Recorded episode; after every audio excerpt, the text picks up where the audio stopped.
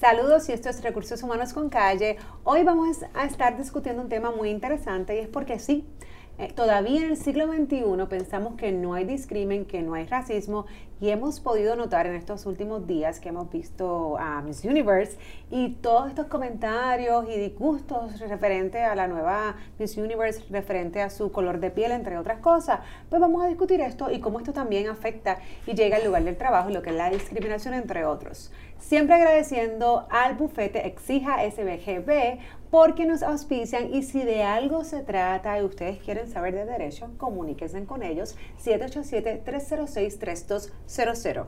Recursos Humanos con Calle. Saludos y gracias por sintonizar un día más Recursos Humanos con Calle. Como les comentaba, difícilmente y pensamos que en este tiempo, siglo XXI, que estamos educados, que ya se ha acabado eso del Ku Klux y yo no sé qué otras cosas más, pues no, déjenme decirles jóvenes que todavía a estas alturas existe el racismo y no solamente en Puerto Rico, incluso en los Estados Unidos donde pensamos que es un país tan avanzado, vamos a discutir varios casos que nos podrían sorprender y traemos el tema porque recientemente estuvimos viendo lo que fue el certamen de Miss Universo, donde Sudáfrica fue la persona, ¿verdad?, seleccionada y la nueva Miss Universe ahora eh, este año. Y hemos podido ver cómo las personas han reaccionado y tristemente cómo hoy día todavía existe el discrimen y cómo eso llega a los lugares de trabajo. Así que hoy nos acompañan el licenciado Sanabria. Bienvenido, licenciado. Gracias, Jessica y la licenciada Kaufman. Bienvenida, licenciada. Muchas gracias, Jessica. Para hablar de este tema, y vamos a empezar calientito, porque es que vimos una noticia en estos días del Departamento de Educación en la cual comentaba que hay un supervisor que estaba bajo investigación por un comentario racista que hizo en sus redes sociales, y aquí hay dos temas, porque vamos a hablar de racismo, de lo que es discrimen, pero también vamos a hablar de lo que son las redes sociales en su tiempo libre. De igual forma, menciona el artículo del periódico que esta persona está bajo investigación por un comentario que hizo, que cito, donde el empleado menciona, aunque la prima Chacazulo contesta bien. Así que ustedes me pueden decir de esto. Obviamente sabemos que estamos en, un proceso de investigación según lo único que ha dicho la prensa, pero si realmente tuviésemos un empleado de nuestras organizaciones que menciona un comentario como este, claramente racista, ¿no? Eh, de un certamen que todo el mundo está viendo, o sea que es muy, eh, eh, es muy fácil poder hacer el, el, pareo del comentario de lo que está sucediendo y valga, la, y valga esta aclaración, no es un empleado cualquiera, es un supervisor o sea, que tiene todavía mayor responsabilidad y representación de la empresa. ¿Qué podemos hacer? ¿Qué, ustedes piensan que pasaría en este caso? Y yo sé que es especulativo porque no tienen todos los elementos de juicio, pero ¿qué podría pasar en este caso viendo este escenario donde no sé exactamente en qué red fue, si fue Instagram, si fue Facebook, pero él postea este comentario racista de la nueva Miss Universe. Sí, y racista, no sé, yo sé que tú eres mucho menor que yo, pero yo me acuerdo de la serie Chaco Zulu, a principios de los 90 en, en, Puerto Rico, y obviamente ese comentario hace referencia a un monarca negro bien famoso en Puerto Rico por, por esa serie. Y pues denota ese racismo, ¿verdad? Pues era una persona negra, que era un guerrero, un monarca, como, como te digo. Y obviamente, pues en el contexto del gobierno, como tú dices, él no será, solo era supervisor, sino el gobierno pues tiene sus cartas de derecho y leyes que prohíben el discrimen y el hostigamiento por razón de raza y color.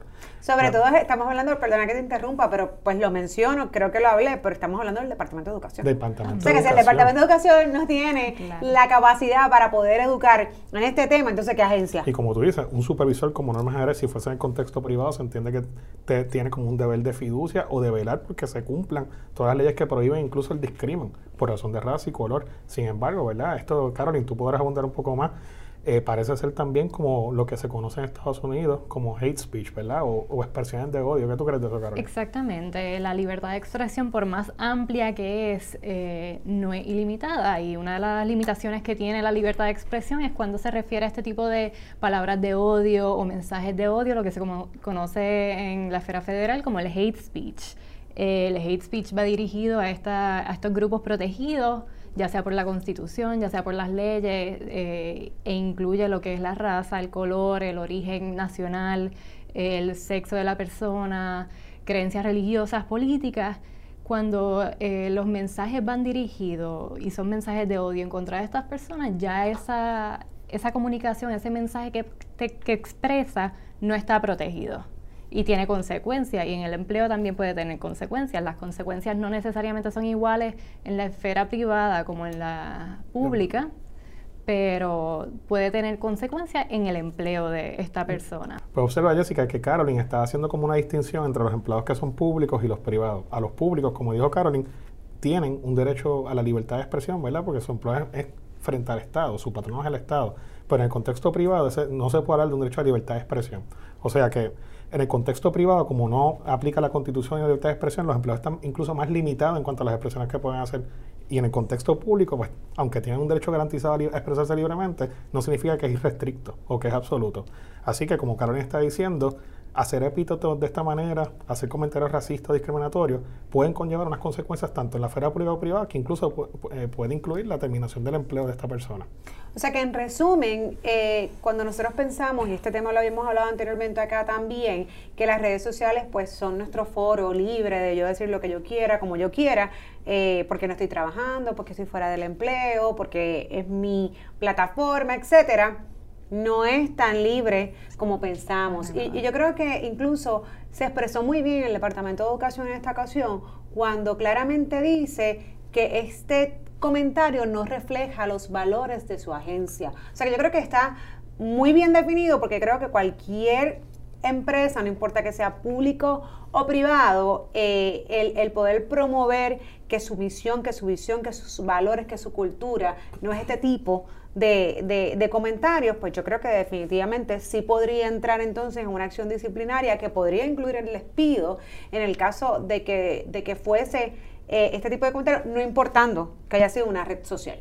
Sí, la gente olvida, Jessica, que a nivel de las leyes locales y federales se prohíbe el hostigamiento no solo sexual, sino también por razón del color de una persona.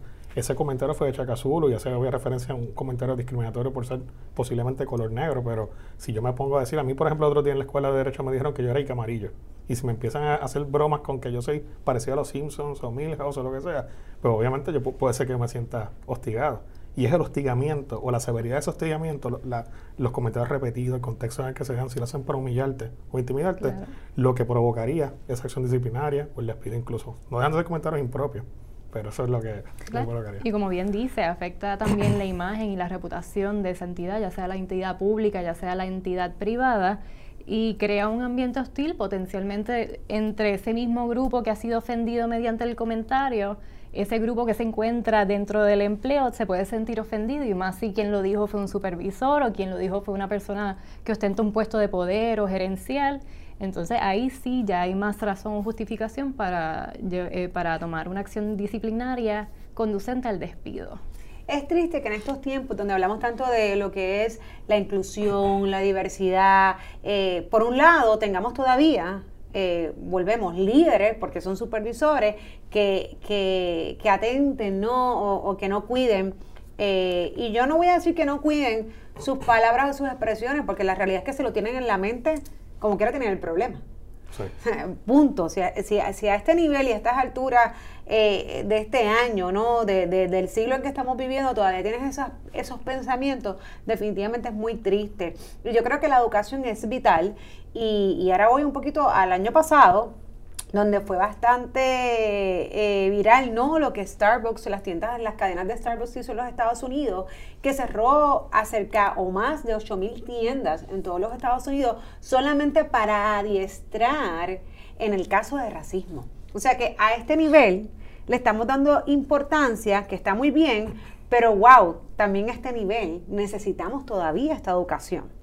O sea que, que, que volvemos. Yo creo que a veces con los chistes, pero con los chistes un poquitito, tenemos realmente ese sentimiento eh, de racismo, y discrimen. Entonces me gustaría saber en Puerto Rico, a nivel estatal y verdad y lo que es la federal que también eh, tenemos acá que nos regula qué es discrimen y hasta dónde verdad son esos grupos protegidos en Puerto Rico. Primero que todo en Puerto Rico como sabes aplican leyes estatales y federales y hay leyes federales como el Título 7 de Derechos Civiles que prohíben el discrimen, por ejemplo, por son cinco categorías, el color, la raza, la religión, el sexo y el origen nacional.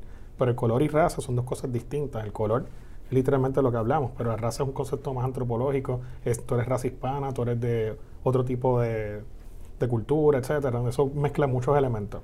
Eh, discriminar lo hace todo el mundo. Tú cuando comes, Jessica, tú a lo mejor no te gusta el corn beef y discriminas contra el corn beef, pero no todo discrimen está protegido. El que está protegido es en las que las leyes dicen que son características protegidas. Y esas características protegidas, como la raza color, son características protegidas ya sea por razones históricas o porque las personas tienen características inmutables que no pueden cambiar, como a lo mejor es la raza o lo es el color de la persona. Históricamente también grupos marginados como la religión, pues son características que, contra las cuales no se pueden discriminar. ¿Y qué es discriminar como, como te estoy diciendo? Pues tomar una decisión basada en una preferencia que tú tienes. Lo que la gente muchas veces olvida es que todos, Jessica, tenemos prejuicios inconscientes. Yo, yo me creía el más liberal cuando entré a hacer mi maestría de Derecho y decía, yo nunca tengo prejuicios ni nada con, nada, hasta que una maestra en la Universidad de Columbia me puso a hacer un examen sobre eh, el discrimen viendo fotografías y con los dedos. Y me decía, mira, eh, tú ves esta fotografía, ¿qué estás pensando? Y al final salió que yo tenía que un prejuicio ahí sutil con los, chinitos de una región en algún punto del mundo. Y jamás yo nunca hubiese pensado eso.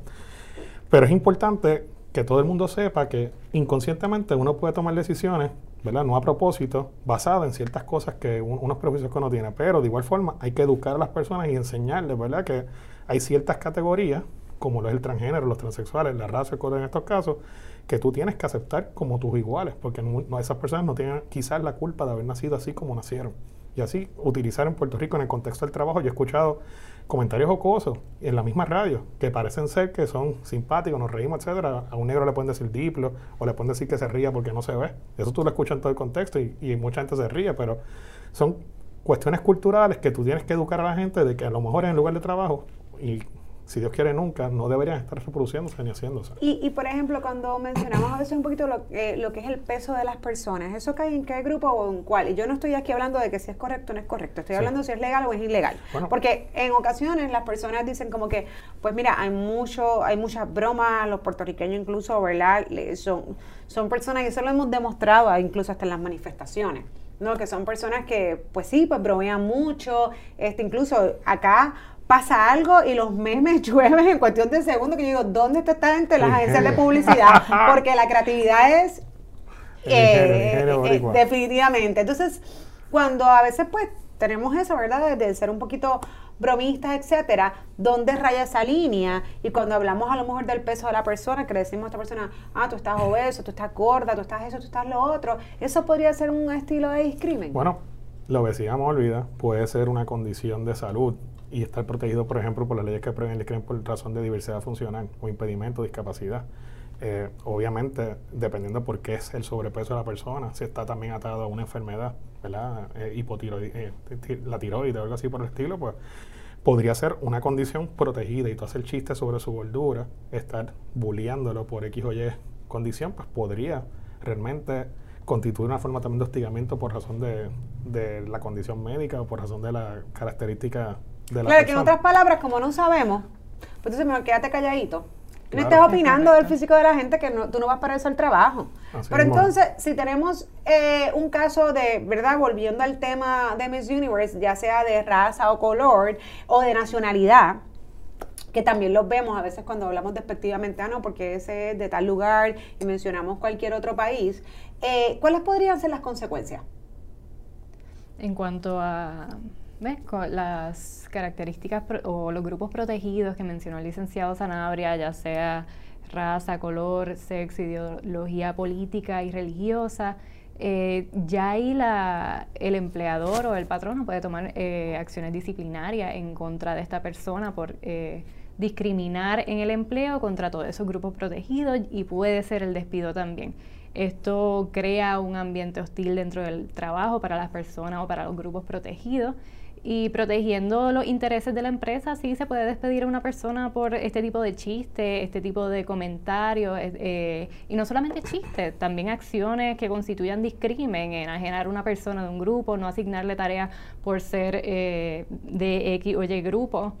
Y, pues, yo creo que una de las cosas o de los principales eh, consejos que le podemos dar a los patronos hoy día es que también tienen que tener sus políticas bien claras de cero tolerancia ante ningún tipo de discrimen de estos grupos protegidos o volvemos o cualquier comentario, eh, broma o que pudiese ofender eh, a las personas, ¿no? Y, aquí también se mezcla un poquito lo que es bullying, que yo creo que ya pues todos hemos escuchado de esto un poco, eh, que también obviamente es bien incómodo y, crea, y crea, como bien mencionaste, pues un ambiente hostil y gente pues que a veces simplemente no se quieren presentar a trabajar porque no quieren escucharle la boca al de al lado que viene contra ti todo el tiempo.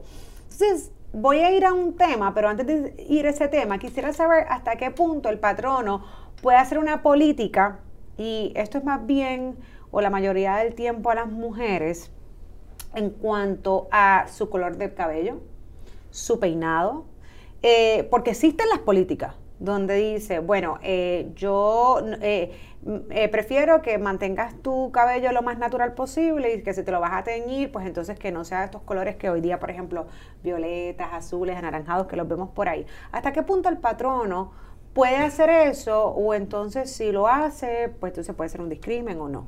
Bueno, ahora mismo pintarse el color de cabello, incluso no sé si lo mencionaste, pero llevar tatuajes o no, pues no son características protegidas per se, ¿verdad? Y históricamente se le ha reconocido a los patronos la facultad de adoptar códigos de vestimenta y de apariencia en el lugar de trabajo, siempre y cuando esos códigos sean unos neutrales, o sea, que los mismos requisitos que yo le exijo a, una a un hombre se le exijo a una mujer y no sean de alguna manera discriminatorios, pues sean validados. Así que, contestando tu pregunta directamente, un patrón le, puede, decir al empleado, yo no te quiero aquí con el pelo violeta, violeta. A lo sí, no, y, se puede. Ahora bien, lo que pasa es que a veces utilizamos el lenguaje de, pues queremos que sea una apariencia profesional. Correcto. ¿Y quién define profesional?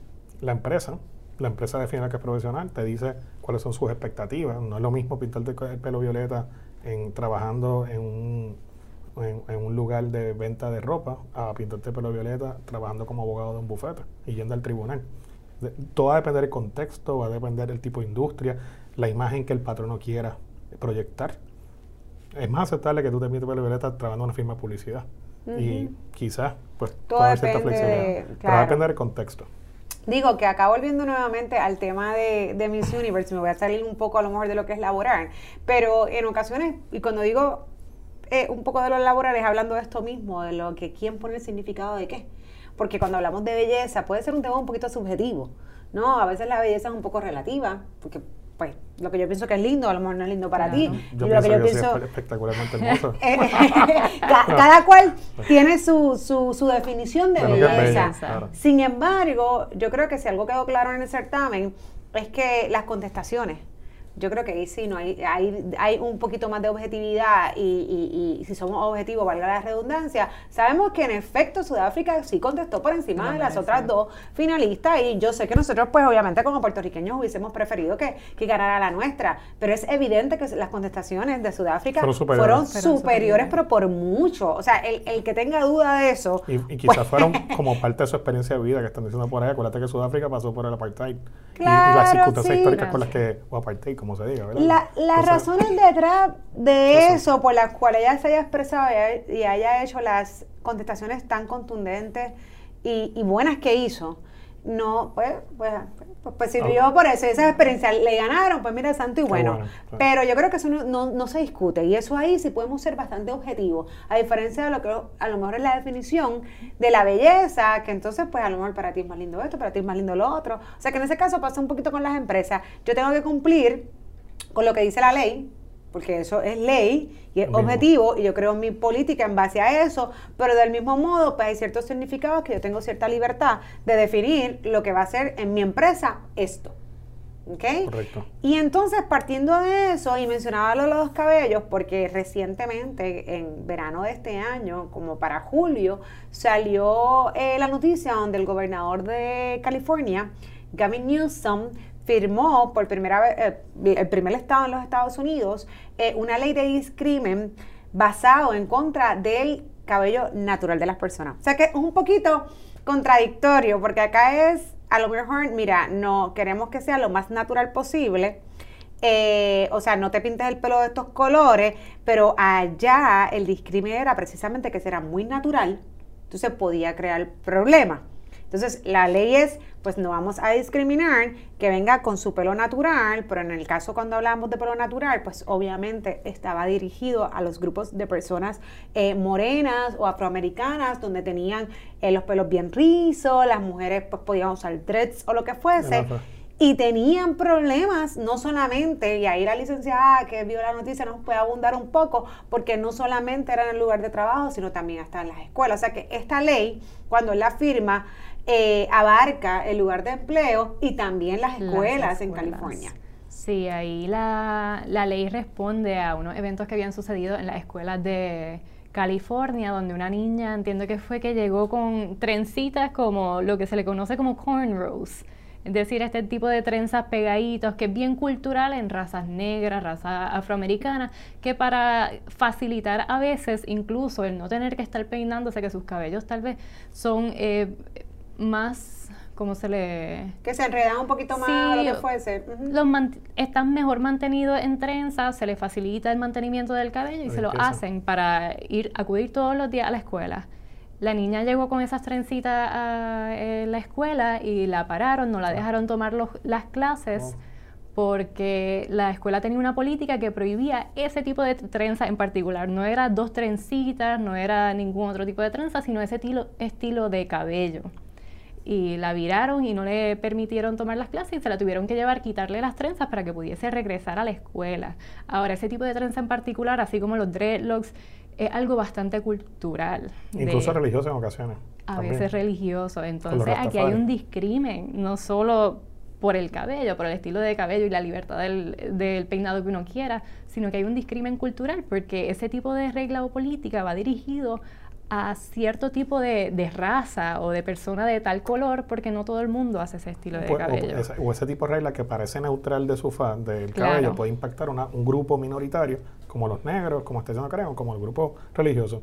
¿Qué, ¿Qué, va a hacer el gobierno de California? Exigirle ahora a, todos los, a todas estas personas que tienen trenzas que compren queratina y se hagan Brasil ambulado. Eso también es un costo económico y está exponiendo una carga innecesaria. Así que pues obviamente pues son sin embargo, cabe mencionar que cuando se, creó o se firmó esta ley, eh, salieron a reducir ¿verdad? ciertos datos que se tomaron en consideración y entre ellos hubo un estudio de la compañía Dove donde confirmó, se le hizo a alrededor de 2.000 mujeres en los Estados Unidos entre las edades de 25 a 64 años y confirmó que alrededor del 80% de las mujeres en su lugar de trabajo sí cambiaban su cabello, cabello natural por, eh, por complacer, ¿verdad? Eh, eh, ciertos aspectos o regulaciones de las empresas y sobre todo menciona la norma social.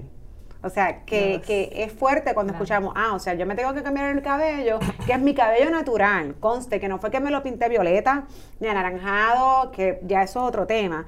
No, no, no, es que yo nací así y yo me lo tengo que ajustar porque tu patrono me está diciendo que debo de venir con cierta apariencia profesional, pero regreso, ¿quién define lo que es profesional? O sea, que tú me estás diciendo que yo nací poco profesional.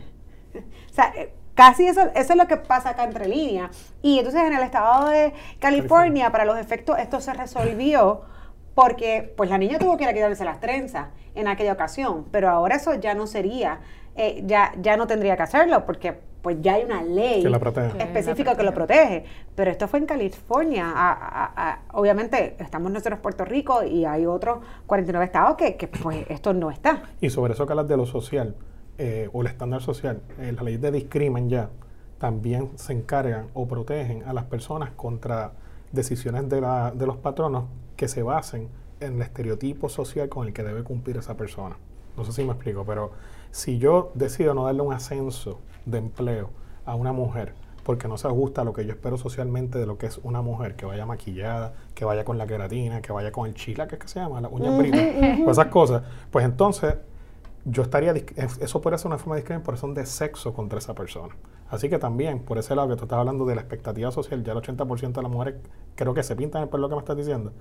cambian su apariencia. Exacto, cambian su apariencia natural para poder complacer los estándares sociales y las normas y políticas de las empresas. Y si esa empresa tiene ese estándar y le está exigiendo a una mujer que invierta en maquillaje, que invierta en la queratina, y a los hombres no le hace lo mismo, cuidado, porque podrías estar haciendo una manera de discrimen por razón de sexo contra esa persona. Así que es importante también que la empresa sea consciente, que no empiece a los perjuicios sociales que tengan o las expectativas sociales, también tienen que ser los más neutrales posibles y aceptar a cada persona con sus diferencias y sus individualidades. Así que... Entonces, en Puerto Rico, pues tengo que decir que sí, ¿verdad? Por lo que discutimos, que si un patrón no puede decirle a un empleado, mira, básicamente peínate de este modo.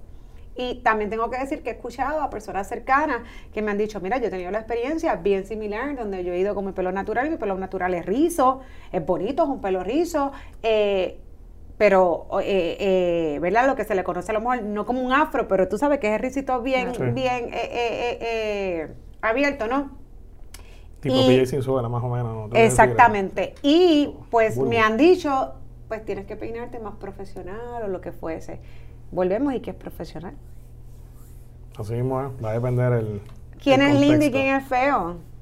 ¿Quién, quién, quién, quién es profesional y, y, Y, y, cuál, y cuáles son esas apariencias profesionales? Claro, las políticas la definen este, y lo pueden hacer. Esa es la realidad en Puerto Rico. Hoy día todavía se puede hacer. Siempre y cuando esas políticas no vayan, ¿verdad?, eh, eh, eh, en discrimen con algo de, que, de lo que ya hemos hablado, que está establecido por ley. Eh, ¿Qué podemos darle de recomendaciones, licenciados o licenciadas, eh, acá a los patronos antes de irnos? Que sean, ¿verdad? Yo creo que la parte de adiestramiento, de educar, es una cosa sumamente importante, tanto a sus empleados como a sus supervisores, sobre todo eh, fomentar la inclusión, fomentar la, diversidad en el lugar de empleo. Pero, pero, ¿qué otras cosas el patrón lo puede hacer para guardarse, ¿no? De, de tener eh, algún tipo de casos ¿no? y de demanda, pero más allá de empezar a crear conciencia de que, mira, ya, ya como que esto es viejo, como que todavía, tú estás en esos tiempos todavía. Sí. Pues yo creo que todo patrono debe ser consciente de que nadie es perfecto, de que todos los empleados no tienen la misma, el mismo background y educación, y yo creo que debe hacer una comunicación abierta y constante con cada empleado, hacer reuniones de grupo, establecer políticas bien claras que definen y expliquen el problema. Los adiestramientos son parte importante de ello. No sé si Carolina tenga algo más ponerlos a ver video. Sí, ¿no? Eh, definir políticas claras. Eh, ese tipo de adiestramiento, sí hay adiestramientos requisitos, que son el de hostigamiento sexual, pero ese tipo de, de adiestramiento en cuanto al discrimen, que es tan común y como dijiste, hoy en pleno siglo XXI todavía tenemos este problema de discrimen constante, ya sea en redes sociales, ya sea en el área de empleo. El adiestramiento tiene que darse, en mi opinión, todos los años educar a las personas, porque no todo el mundo viene, como bien dijo el licenciado Sanabria, con el mismo background, con la misma educación. Eh, y, deben sentarse a conocer a sus empleados, a hablar con ellos, ver de dónde vienen. No, y, para colmo, yo creo que cuando, perdona que te interrumpa, pero es que a veces incluso hasta me da un poquito de coraje, pero yo digo, pero ven acá, entonces, ¿ustedes están educados realmente? Porque ustedes no saben dónde ustedes vienen. Porque ni que fuéramos acá. ¿Y, los alemanes. Yo solo digo, no, porque aquí le encanta decir, no, porque aquí es como negrito, aquí esto yo. Y tu abuela, exactamente, es siempre. ¿Y tu abuela dónde está? Tú sabes que en algún momento tú tuviste algo en tu. Porque si hay alguien que está mezclado, son los puertorriqueños. claro, o sea que de ahí empieza. Eh, eh, definitivamente, ¿no? Eh, la poca información, la ignorancia. Porque, ¿sabes? Yo mismo lo digo, mira, a lo mejor uno, uno se ve blanco y con el pelo teñido disque rubio. Mi mamá, mi mamá trieña. ¿Quién diría? Que, ah, mira, se salió con pelo lacio. Digo, ella, ella era india full, ella era, tenía el pelo negro y, y, bien lacio, pero, pero, pero trieña. O sea, que, que, que, siempre hay algo porque, porque somos puertorriqueños, porque, ah. porque de eso se trata, porque aquí había indios. Los españoles llegaron después. Entonces, pero desde ahí empieza la poca educación y la ignorancia en este país en ocasiones. Y es eso, yo creo que es la ignorancia, porque uno sale de aquí de Puerto Rico, llega a Estados Unidos y el discrimen lo recibimos nosotros muchas veces y entonces nosotros acá en Puerto Rico nos sentimos entitled o con derecho a discriminar de otras razas como si nosotros fuésemos superiores en ese sentido. Y entonces no, no tomamos en consideración que esto nos suceda a nosotros también. En vez de respetar a, a las demás personas, por eso de exigir que a nosotros también nos respeten. Pues no, nosotros continuamos con ese, ese tipo de burlas como sucedió aquí con el funcionario del Departamento de Educación en cuanto a una persona de, Sudáfrica, como si estando nosotros acá somos superiores a Sudáfrica o a cualquier otra raza. Así mismo. Así que yo espero que, compartan los resultados de esta, de esta investigación, ¿no? Porque a mí me encantaría saber en qué quedó, ¿no? Y cómo, y cómo el Departamento de Educación trabajaría este caso Obviamente, primero porque es un caso que, que sería bueno que, que, nos marque el presidente, que nosotros nos podamos educar, pero por dos cosas principalmente. Primero, primero estamos hablando de un supervisor. creo que es una cosa sumamente importante. Segundo, estamos hablando del Departamento de Educación. El Departamento de Educación no toma cartas sobre este asunto que precisamente debería educar.